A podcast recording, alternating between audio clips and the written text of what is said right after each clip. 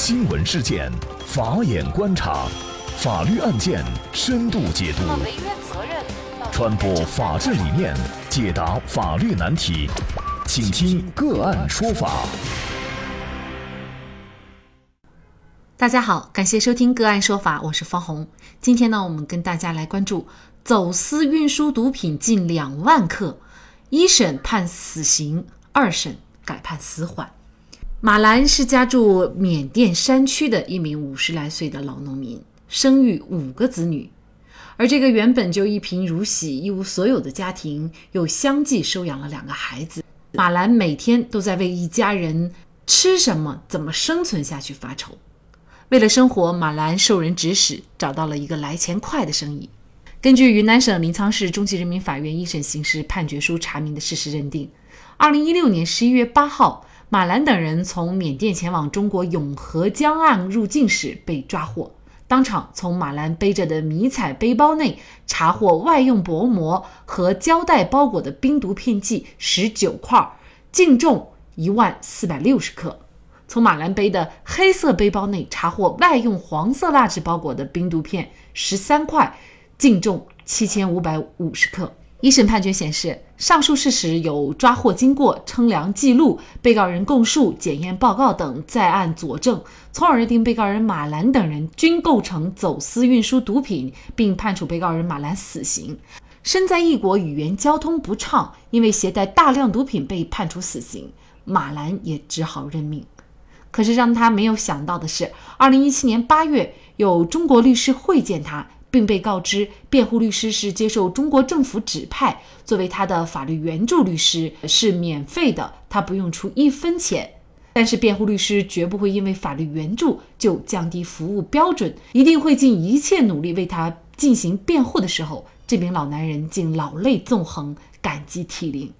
走私毒品数额巨大，案件事实也看似清楚，马兰被判处死刑，还有什么辩护的余地呢？难不成会免于死刑吗？那么，受云南省司法厅法律援助工作管理局指派，云南大韬律师事务所主任王绍涛律师成为马兰的辩护律师。那么，就着这个案件的具体委托情况以及案件相关的法律问题，今天呢，我们就邀请云南省律师协会刑事辩护委员会副主任、本案马兰的辩护律师王绍涛律师和我们一起来聊一下。王律师，你好。主持人好，听众朋友大家好。感谢王律师。那么，我们很多朋友可能有一个疑惑哈，就是在没有接受马兰本人委托的情况下，为什么云南省司法厅法律援助工作管理局会为一个缅甸人去指派法律援助律师，免费为他进行辩护呢？首先，我们要明确，我们一个法律援助制度是一个什么样的一个制度。其实，它是一个一个国家的一个伦理方面的。国家的一个义务，其实就相当于，比如说我们这个公民生病以后，他有一些呃免费的医疗啊，或者说提供一些医疗保障啊，其实它是一一样的道理。当我们的这个公民或者当事人受到指控涉嫌刑事犯罪的时候，在一些特殊情况下，如果他不能够聘请律师，那么国家有义务给他指派律师来为他提供服务。所以，他是一个相当于用国家来援助这种没有能力聘请律师的当事人。他不在乎于说这个当事人或者受到指控的这种犯罪嫌疑人或者被告人，他是中国人还是外国人，只要是在中国领域内、中国法院审理的案件，他都要享受法律援助的待遇。只要他没有能力来聘请律师。所以，在这里面的缅甸人这个符号，无非是他的一个国籍；而在一个刑事案件当中，其实他和其他的适用中国法律的其他的被告人或者犯罪嫌疑人没有任何区别。走私运输毒品啊，达到多少克就会判处死刑呢？那么，根据我们刑法的规定，只要是比如说海洛因，包括冰毒，那么只要是在五十克以上。贩卖、运输、走私，只要五十克以上，那就可以判处十五年以上有期徒刑、无期徒刑到死刑。那么在本案当中，我们谈的看的这个他的这个是叫冰毒，当然他的学名又叫甲基苯丙胺，其实就是冰毒了。他的这个数量，他和那个海洛因的数量判刑的标准，它是一样的，都是五十克以上，有可能判处死刑。嗯，但是我们会发现，这个案件马兰所运输的这个携带毒品的数量，已经远远超过了这个五十克，是将近两万克啊，是五十克的不知道多少倍了。那么在这种情况下，他走私这么巨额的毒品，那么显然被判处死刑是依据法律。是依据事实的，但是在这种情况下呢，您作为他的辩护律师却认为他根本不能够判处死刑，为什么呢？其实我们在最初拿到一审法院的判决书，也就是其中对马兰、马瑞都判处了死刑。那么拿到这个判决书的时候，其实也是非常棘手的，因为它的数量一万八千多克，将近两万克，反正就是这么一个数额。那么那么大的数额，你还要对他进行有效的辩护，实际上难度就非常大。但是我们在判决任何一个案件，在毒品案子当中判处死刑，数量仅仅是一个方面，它里面其实还涉及到非常多的问题，包括程序方面的问题，包括证据方面的问题。这些都是要没有瑕疵、没有问题、没有要排除一切合理的怀疑，才能做出一个刑事的判决，特别是一个死刑的判决。这个案件我们通过阅卷、通过会见、通过和这个有关部门的做做出沟通以后，那么我提出了大概就是这么一些辩护意见：被告人的身份没有得到明确，然后公安机关在侦查过程当中。出现了这个程序上的一些违法，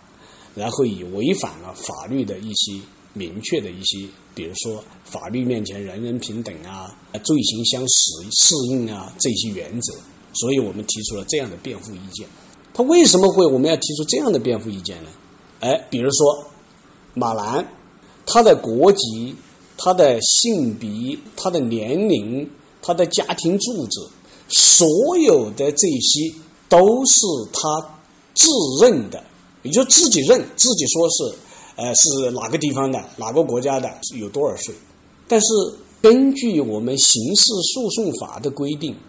仅有被告人的供述，而没有其他证据能够证明的，是不能认定的。也就是说，你被告人你说你是四十八岁，如果没有其他证据证明，你是无法认定你是四十八岁的。好。那么这里就面临一个非常大的问题了，什么问题呢？我们刑法规定，死刑只适用于十八周岁以上、七十五周岁以下的这么一个年龄段的人。那么请问，被告人马兰他究竟是多少岁？是否他已经满了十八岁？当然，我们凭一个肉眼的这个观察，或者说跟他去见谈吐，我们肯定说他这个老男人肯定是呃满了十八周岁了。但是我们一个判决，我们能不能通过说，哎，因为我我我看见他了，说我认为他是满了十八岁，能这样吗？特别是一个死刑判决，那就显然是非常不严肃的。所以，仅就他的被告人的身份，或者说他的年龄问题。他就不能适用死刑，这是一个方面。第二方面呢，我们谈到说，公安机关在侦查过程当中有程序上的失误，严重的失误，所以我们不能排除一切合合理的怀疑。两被告人在边境上被抓，当然还有其他几个被告在边境上被抓，抓了以后，把他马兰身上背的这两个包没有在现场进行称量。没有进行取样，然后也没有进行封存，然后直接就带到了临沧的那武警支队，也就是隔了一天以后，已经呃走了将近两百公里以后，回到了临沧市，第二天再把这两个包拿出来进行毒品进行称量，所以我们在法庭上就问他，问这个马兰说这两个包。是不是你在边境被抓获时的那两个包？他说是，是是是这两个包。那么我们又再问，那里面的装的东西是不是你在抓获时的里面的那个毒品？但是这个我不知道，他当然不知道啊，因为那个包他从来就没打开过，肯是里面装的是什么东西，或者说是什么毒品，装了多少，他肯定是一一无所知的。那么，按照法律的规定，按照程序的公安机关查处毒品案件的程序的规定，应该是怎么回事呢？他必须是在抓获的现场就要进行称量，就要固定下来或者取样。如果你在现场没有这样的条件的，那你必须要对这两个，比比如说这两个包，一定要进行封存。封存的时候，犯罪嫌疑人或者叫被告人，你还必须要在上面签字按手印。说明这个东西是封存了，它不可能改变了。但是公安机关在这个案件当中，他恰恰就发生了失误，他没有去做这个工作。那么我们就提出了一系列的疑问：你第二天在这个武警支队拿出来的这些两个包里面的毒品，还是不是你头天马兰马瑞被抓获时的那两个包里面的毒品？你怎么来证明它的唯一性呢？所以我们认为，他在这个程序上是有严重的瑕疵的，导致本案不能够排除一切的合理的怀疑。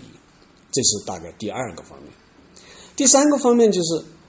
我们知道，在一个毒品案子当中，往往这些所谓的背毒品的，然后体内带毒的，都是最最底层的，然后在里面起的作用实际上是最小的。他的地位是最低的，就像在本案当中这两个被告，他从来没有到过中国，连路都不识。书包里面是什么东西？有多少东西？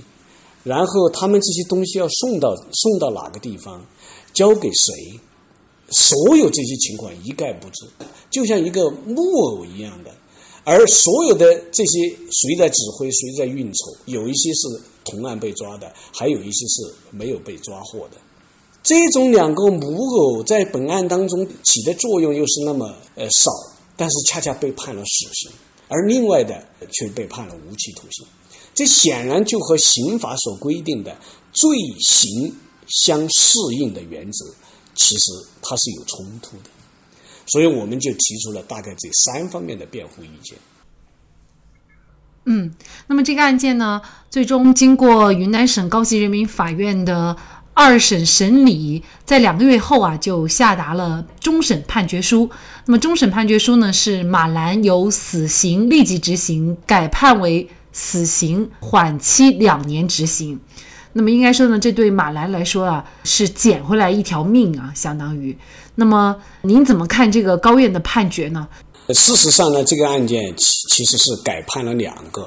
因为一审是马兰也是判处死刑立即执行，马瑞他这是马兰家表妹也是死刑立即执行。二审法院也就是云南省高级人民法院呢，就是将这个马兰由死刑改为死刑缓期两年执行，马瑞呢是由死缓改为无期徒刑。那么我们认为啊。云南省高院的这个判决，我觉得是是非常客观，而且是真正的是对这种法律法治的这种这种守护，把这个底线守住了，非常令人信服，应该予以呃充分的肯定，应该给他给他们点赞，因为他们虽然在判决书当中对律师提到的这些问题。他不见得都全面的去给你正面的回应，但事实上，我们的法官心里面他知道，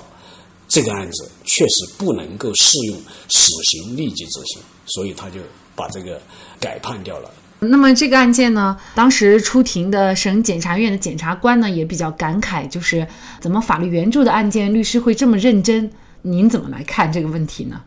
其实这个可能是我们检察官呀看多了一些做法律援助的律师，这个也是确确实实是我们法律援助的一些一些问题，我们律师当中出现的问题，呃，甚至于都不去阅卷，